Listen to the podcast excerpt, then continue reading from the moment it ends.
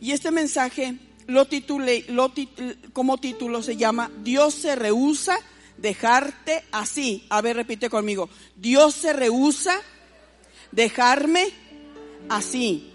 Veamos Filipenses 2.5. Dice así, en palabra de Dios para todos. Piensen y actúen como Jesucristo. Es la misma manera de pensar que les estoy pidiendo que tengan. Cierren sus ojos. Espíritu Santo de Dios, yo te doy gracias, maravilloso Padre Celestial. Yo te ruego que bendigas a este pueblo en, este, en esta mañana, que hables al corazón de cada uno de ellos como has hablado a mi corazón, Señor. Ayúdanos, úsame como un instrumento para que eh, la iglesia en este tiempo nos apasionemos, nos enamoremos, volvamos al primer amor que teníamos cuando conocimos a Jesús. Te ruego que hables al corazón de cada uno de tus hijos, que les reveles a Jesús, a Jesús, a Jesús en sus corazones. En el nombre de Jesús, muchas gracias. Gracias Señor, gracias. Amén. Y ¿cómo podríamos pensar y actuar como Jesús? Y en la mañana yo les pondría, yo les ponía un ejemplo, donde yo les digo, yo recibo a Jesús igual que todos ustedes un día aceptamos a Jesús en nuestro corazón, ¿sí o no? Le dijimos, Señor, Jesús, te acepto como mi Señor y Salvador, entra a mi corazón. Pero yo puedo tener a Jesús en mi corazón, pero no lo dejo que gobierne mi vida. O sea, yo sigo gobernando, pero Jesús está en mi corazón. Entonces, si yo soy la que gobierno, pero tengo a Jesús en mi corazón, entonces eh, se levantaría conmigo en la mañana, se levantaría y se pondría mis zapatos. Este, mi mamá sería su mamá, mi papá sería su papá, mi jefe sería su jefe. Iría a mi trabajo conmigo. Y si hay mucho tráfico, junto conmigo, pues le pita el clapsum, no, para que me dejen pasar porque llevo prisa, ¿no? Y bien enojada yo. Este, su agenda, mi agenda sería la agenda de Jesús. Mis, mis vacaciones serían las vacaciones de Jesús. O sea, eh, pero está en mi corazón. ¿Hay cambios? No. Yo sigo con mi misma vida, sigo haciendo lo mismo porque yo me gobierno, pero Jesús está en mi corazón, pero no lo dejo que me gobierne. Entonces no se notan los cambios. Pero ahora hagamos algo. Vamos a decirle a nuestro corazón que se tome el día. Vamos a mandarlo de descanso. Y dejemos que el corazón de Jesús gobierne nuestra vida. Nuestro corazón, ¿a dónde se fue nuestro corazón? A descansar. Le vamos a dar el día. A ver, repita conmigo. Corazón, te voy a dar el día. Entonces Jesús, con su corazón de Jesús, comienza a latir y a gobernar mi vida. ¿Cómo sería si Jesús gobierna nuestra vida? Una, veríamos la vida, nos levantamos y veríamos el sol, veríamos la vida de diferente manera, disfrutaríamos cada momento, así porque Jesús disfrutaba cada momento, cada día.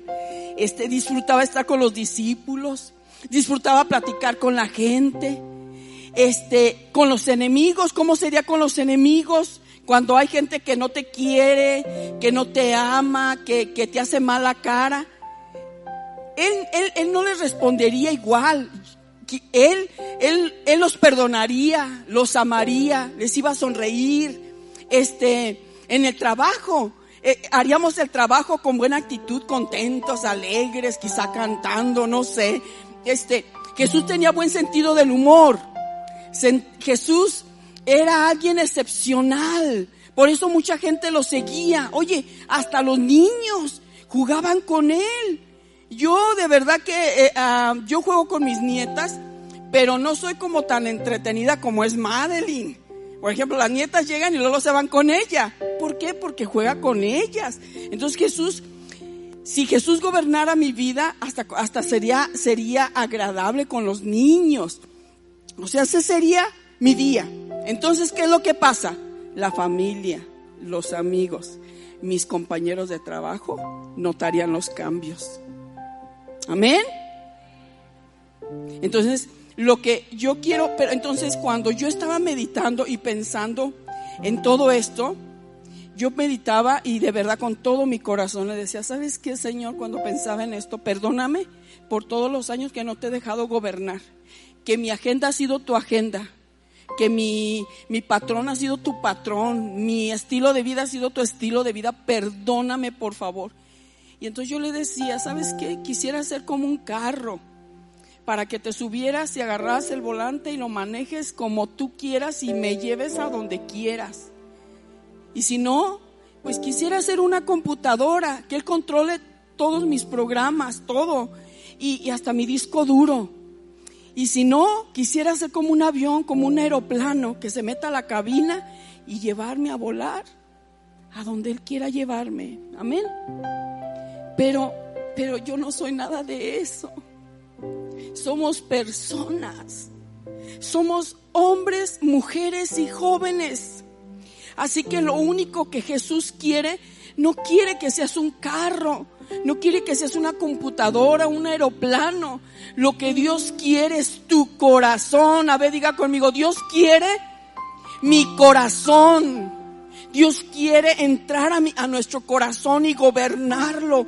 Quiere de verdad ser el Señor de nuestra vida. No necesita ser un avión, no necesita ser una computadora, no necesita ser un carro. Lo único que tienes que hacer es dejar que Jesús gobierne tu corazón y de verdad darle de vacaciones a tu corazón y que el corazón de Jesús a través de tu vida gobierne.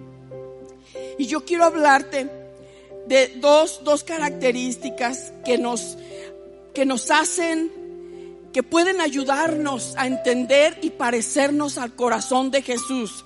Uno, debemos de pensar y actuar como Jesús. Dice Filipenses lo que acabamos de leer 2.10, dice, piensen y actúen como Jesucristo. ¿Cómo dice? Esa es la misma manera de pensar que les estoy pidiendo que tengan. O sea, Dios nos está pidiendo esto, que pensemos y actuemos como Jesucristo.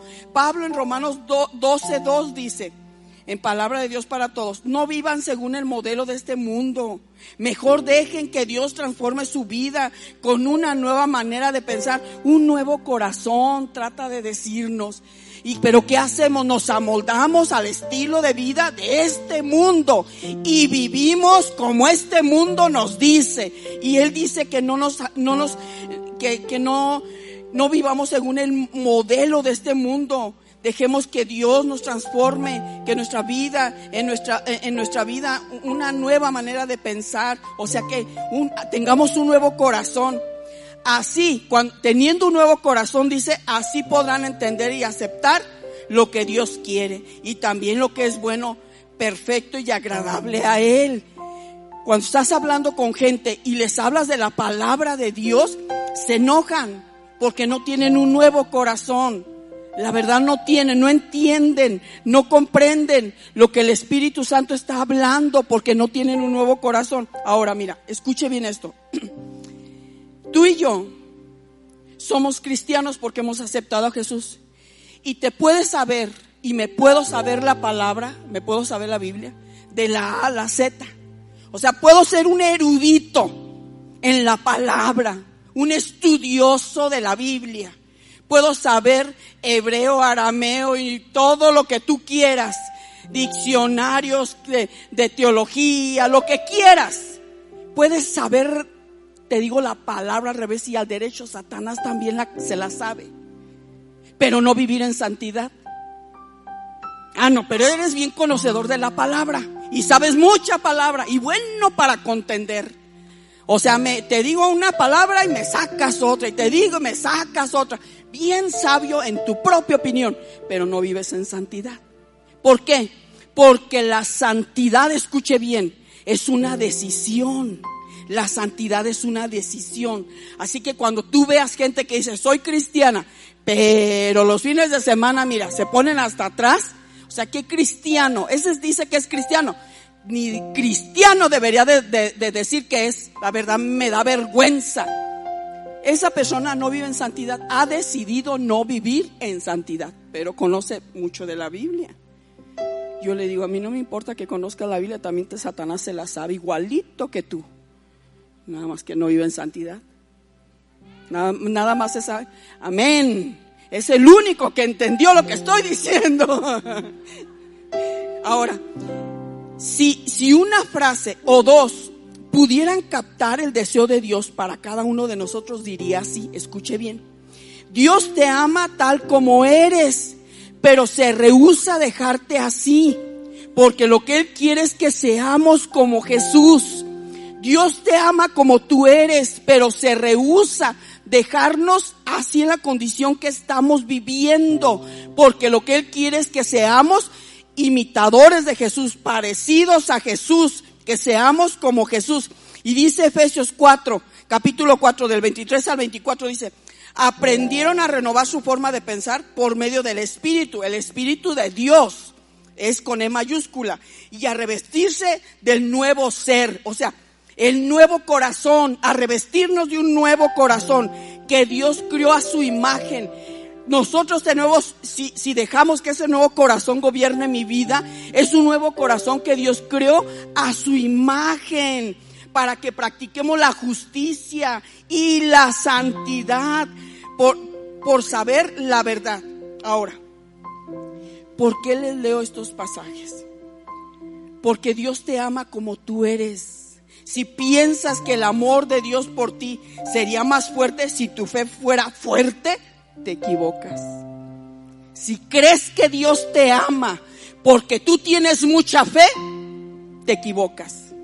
Si piensas que el amor de Dios por ti sería muy profundo, si tus pensamientos fueran profundos, te equivocas nuevamente.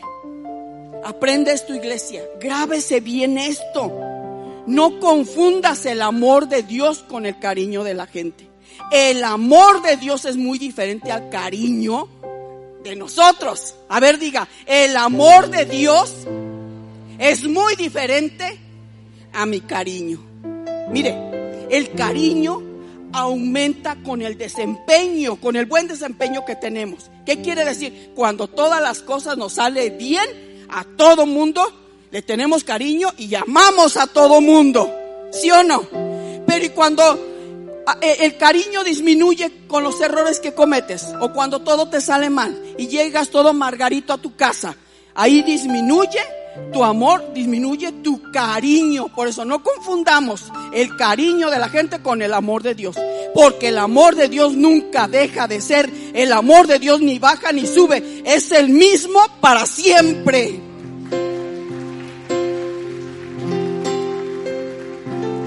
Quiero leerles un escrito que encontré de Max Lucado. Me encantó cómo describe el corazón de Jesús. Dice así, no, de verdad que amé.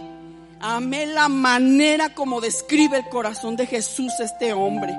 Dice, el amor de Cristo nunca cesa jamás.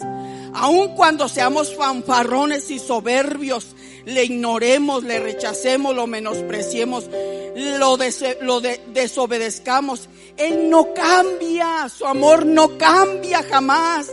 Nuestra maldad no puede disminuir el amor de Dios. Aunque estés lleno de maldad en tu corazón, el amor de Dios no disminuye. Nuestra bondad, que seas generoso, bondadoso, no va a aumentar el amor de Dios. O sea, te va a amar más a ti que al otro que no es generoso. Nuestra fe no se gana el amor de Cristo, así como nuestra necedad no le estorba para amarte. Puede ser el hombre más necio de la tierra y Dios te sigue amando. Y Cristo no nos ama, no nos deja de amar cuando fracasamos. Nos sigue amando igual. También Cristo no, no te va a amar más cuando tienes éxito. Te sigue amando igual. El amor de Dios nunca cesa. Y hasta le puse unas caritas ahí llorando.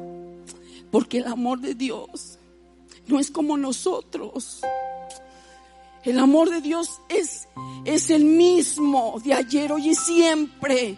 El amor de Dios nunca cambia. El amor de Dios no es como tú y como yo, que a veces traemos las hormonas bien arriba y a veces bien abajo. El, amor de Dios no es como los lunáticos que hoy andan bien contentos y mañana o a ratito andan pero bien enfurecidos. Ya no sabemos si andan endemoniados, es una legión. El amor de Dios es siempre el mismo. Y cuando yo estaba escribiendo esto, venía a mi mente que cuando yo estaba chiquita, yo recuerdo que me gustaba mucho comer tierra. No, no, no, ahorita ya me acuerdo, digo, Dios mío, qué vergüenza y qué asco. Porque imagínense, un perrito pasa por ahí, se orina y ya se seca con el sol. Y uno no sabe y agarra la tierra y se le echa la boca, ¿sí o no? ¿A poco no comían tierra ustedes también? O sus hijos. Entonces yo me acuerdo que, que, que mi papá cuando me vio fue por una paleta. Me, me, me llevó a pasear y entonces yo en ese momento agarré, mi mamá me contó, no crean que yo estaba muy chiquita, ah, la pastora se acuerda. No, mi mamá me contó que agarré un, pero así, y me la eché a la así, masticando la tierra. Ay, no, ahora me da mucho asco. Y entonces mi padre traía, me encantaban mucho las paletas de hielo de esas de limón. Paletas de esas que las muerdes y sabe bien buenas a puro limón así natural. Me encantaba y mi papá sabía eso. Ahora, yo pregunto, ¿crees tú que mi padre me dejó de amar por la boca sucia? Cuando me vio con la boca llena de, tierra, ¿crees que dejó de amarme? No. Me llevó a una fuente, me lavó la boca, me sacó la tierra y me dio mi paleta. Claro que no. Eso no hizo mi papá.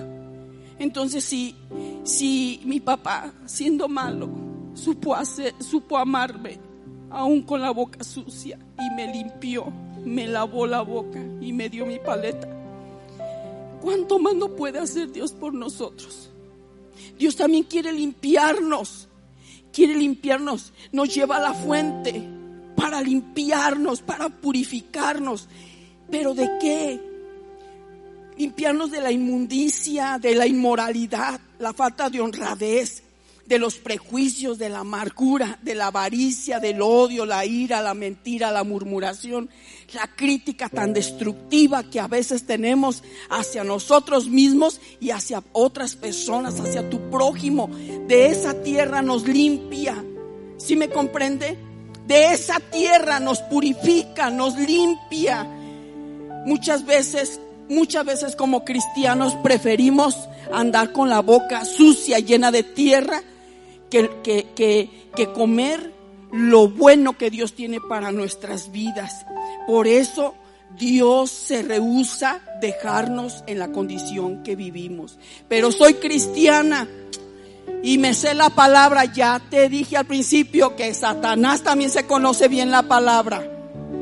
Pero la santidad es una decisión y usted, iglesia, decide si vive en santidad o no. O si decide vivir nada más con el conocimiento de la palabra, viva con el conocimiento de la palabra. A mí no me interesa que sea muy sabio en su propia opinión, sea sabio en su propia opinión. Pero sin santidad nadie verá. Sin santidad, ¿qué? Nadie verá al Señor. Punto 2. El corazón de Cristo. Primera de Pedro 1.19. Dice así. Sino con la sangre preciosa de Cristo como de un cordero sin mancha y sin contaminación. El corazón de Jesús era puro, era puro, sin mancha y sin contaminación. Eso lo decía Pedro. Jesús andaba, muchas mujeres le servían a Jesús. Puedes leer Lucas capítulo 8 del versículo 1 hasta el 3. Yo agarré el 3 nada más, donde dice Juana, mujer de Chuza intendente de Herodes y Susana y otras muchas, o sea, muchas mujeres que le servían de sus bienes a Jesús. Y a Jesucristo nunca se le acusó de ser un lujurioso. Y lo que Pedro escribe, él, él estuvo con Jesús tres años y medio. Y lo que él describe de Jesús es que Jesús era, era sin mancha ni contaminación su corazón. Y Pedro y Juan también anduvo tres años y medio con Jesús. Y en primera de Juan, capítulo 3, versículo 5b, él describe el corazón de Jesús. Eh, no hay pecado en él. En el corazón de Jesús no había pecado. Porque el corazón de Jesús era puro, era pacífico. ¿Cómo era el corazón de Jesús? Puro, pacífico. ¿Por qué les digo esto? Porque porque mientras los doce, y es algo que he, predicado varias veces, mientras los doce se preocupaban por alimentar a miles de personas, Jesús solamente daba gracias por la situación. Mientras los discípulos gritaban por miedo a la tormenta, Jesús estaba dormido en paz. Mientras Pedro se levantaba con la espada contra los soldados, Jesús levantaba su mano para sanar.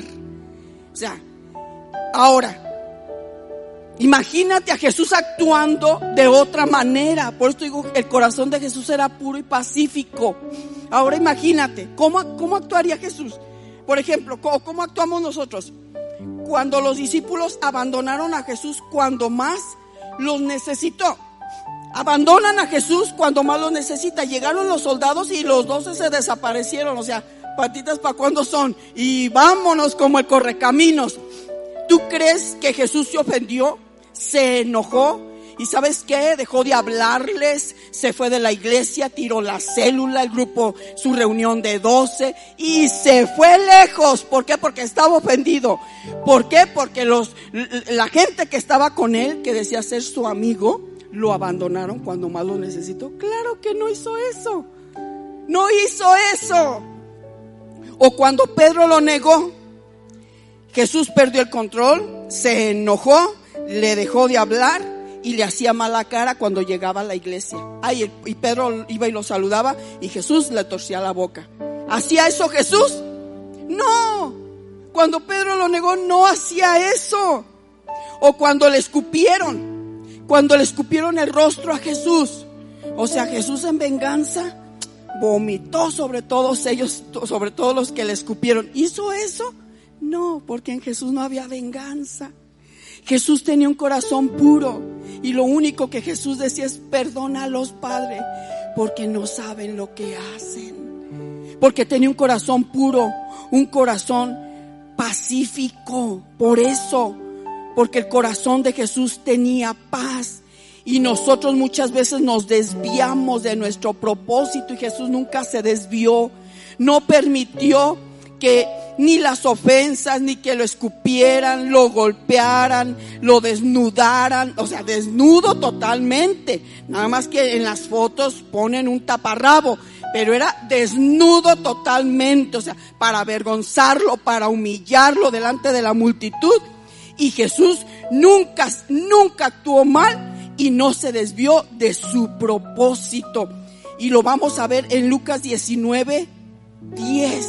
Dice así en, la Reina Valera 1960 dice, porque el Hijo del Hombre vino a buscar y a salvar lo que se había perdido. ¿Cómo dice? Repita conmigo, porque el Hijo del Hombre vino a buscar y a salvar lo que se había perdido. Porque él estaba enfocado, él estaba enfocado en el propósito que el Padre, por el cual el Padre lo envió a la tierra y los buscó. Mire, escuche, vea a su derecha, vea a su derecha, vea, recorra, recorra toda su derecha. Ahora recorra toda su izquierda. Ahora vea detrás de usted, enfrente de usted. Escuche bien, cada uno de los que estamos en este lugar, cada uno estábamos perdidos. Y Jesús nos buscó, nos encontró y nos salvó. Y por eso estamos en este lugar escuchando su bendita palabra, porque Jesús es el que transforma las vidas. No se desvió de su propósito.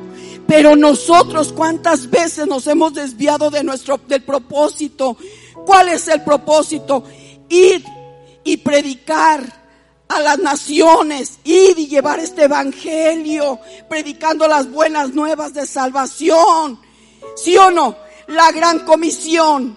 Pero nosotros nos desviamos de nuestro propósito porque no me saludó el hermano, porque me torció la boca, porque no me saludaron, porque no me habló, porque no me gustó cómo canta el grupo musical, porque no me gustó cómo predica la pastora, el pastor, porque los líderes. No, ¿qué tienes que hacer? Así lo mismo que Jesús hizo contigo a través de un líder, es lo que debemos hacer nosotros. Ir allá afuera, a las colonias, a los barrios, buscar a la gente y traerla para que Jesús la salve y sean transformados los matrimonios, las familias y toda la ciudad de Nogales y todo el estado de Sonora, México y el mundo. Es el propósito que Dios tiene y que nos ha enviado a hacer la gran comisión. Es corto el mensaje, póngase de pie. Vamos a adorar a Dios este día. No quiero orar por usted. Quiero que adore a Jesús. Quiero que lo adore con todo su corazón. ¿Por qué? Porque Jesús es muy grande el amor que tiene por nosotros. Pensemos y actuemos como Él. O sea, dejemos que el amor de Dios nos invada y no andemos comparando, por favor. Si alguien te ofende, si alguien te hace algo, un día lo ves bien cariñoso de beso y abrazo y al día siguiente no te abraza. Es cariño, no es amor, no es el amor de Dios, es cariño. ¿Por qué? Porque el amor, el amor de Dios siempre es el mismo. Amén. Vamos a cantar y vamos a adorar a Dios. Y adórelo usted con este canto. Levante sus manos. Dele gracias por ese amor tan maravilloso, que aunque muchas veces le hemos rechazado, lo hemos ignorado, hemos sido desobedientes, nos hemos acomodado a este siglo, a este mundo, nunca nos ha dejado de amar, nunca. Siempre ha enviado gente cristiana que te hable y te recuerde que Jesús te ama. Amén.